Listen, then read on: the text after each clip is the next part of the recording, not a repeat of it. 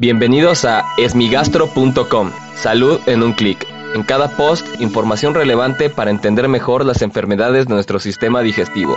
Bienvenidos. Hola, ¿qué tal? Soy Norberto Chávez y les doy la bienvenida a esmigastro.com. En este podcast daré respuesta a las dudas que tienen sobre las enfermedades del aparato digestivo. Y en esta ocasión eh, responderemos a una pregunta que hizo Laura en la página de Facebook, en uno de los comentarios cuando hablamos acerca de antibióticos en pacientes que tienen síndrome de intestino irritable. Aprovecho para invitarlos a que entren a la página de Facebook de Esmigastro y comenten sobre las eh, informaciones, videos, audios y noticias que ponemos para ustedes. Lo que pregunta Laura es la importancia que pueden tener los glóbulos rojos en las distintas enfermedades del aparato digestivo y en particular así el aumento en estos glóbulos rojos puede ocasionar daño en el hígado. Lo primero que debemos de saber es que los glóbulos rojos, que son los que transportan el oxígeno de los pulmones a todos los tejidos del organismo, se miden en algo que se llama biometría hemática, es un estudio de sangre en el cual nos dan el conteo de glóbulos rojos y de hemoglobina. Digamos que son en paralelo, aunque hay pequeñas variaciones, en general la hemoglobina y los glóbulos rojos se consideran un sinónimo. Es muy importante hablar de este valor en especial porque muchas personas se realizan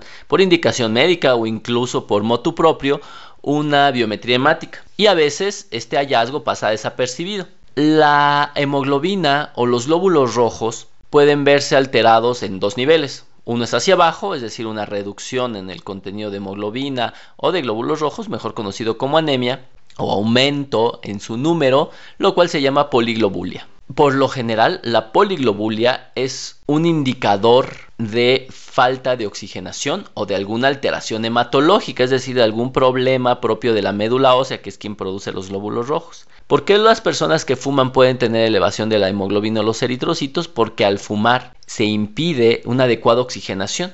Y entonces el cuerpo, en, una manera de compensar la falta de oxígeno a los tejidos, pues produce más glóbulos rojos para poder transportar de manera más eficiente el poco oxígeno que le permite el tabaco. Entonces es por esto que se pueden elevar. Hay algunas otras enfermedades, les digo, hematológicas que pueden aumentar la cantidad de glóbulos rojos y esto puede incluso llegar a niveles extremos, enfermizos, excesivamente altos, que pueden ocasionar coágulos a distintas partes del cuerpo, no solo al hígado, también al cerebro, al corazón, al pulmón o a otras partes del intestino. Por lo tanto, es muy importante evaluar si están altos o bajos y la severidad, es decir, la gravedad de esta alteración.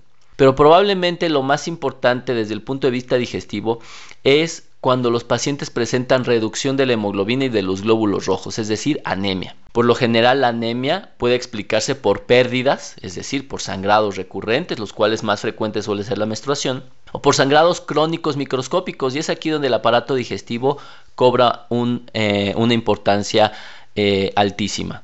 Por lo general en las personas mayores de 50 años, pues la menstruación, o en los hombres evidentemente, la menstruación es un problema. Y el hecho de que haya anemia obliga a buscar que no haya sangrado en la materia fecal.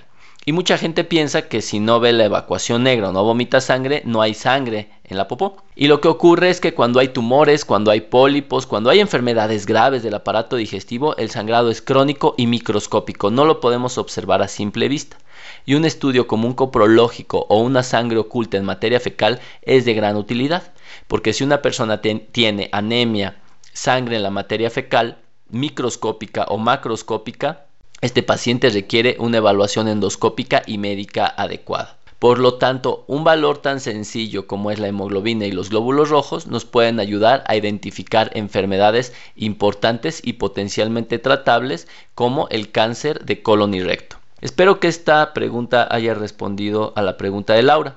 Si no es así, los invito a que escuchen los episodios previos. Y si aún tienen algo que no les haya quedado claro, en el sitio web www.esmigastro.com encuentran el formulario a través del cual pueden enviarnos su pregunta. Gracias por haber escuchado este post.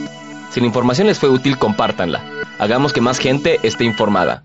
Los esperamos en el próximo podcast.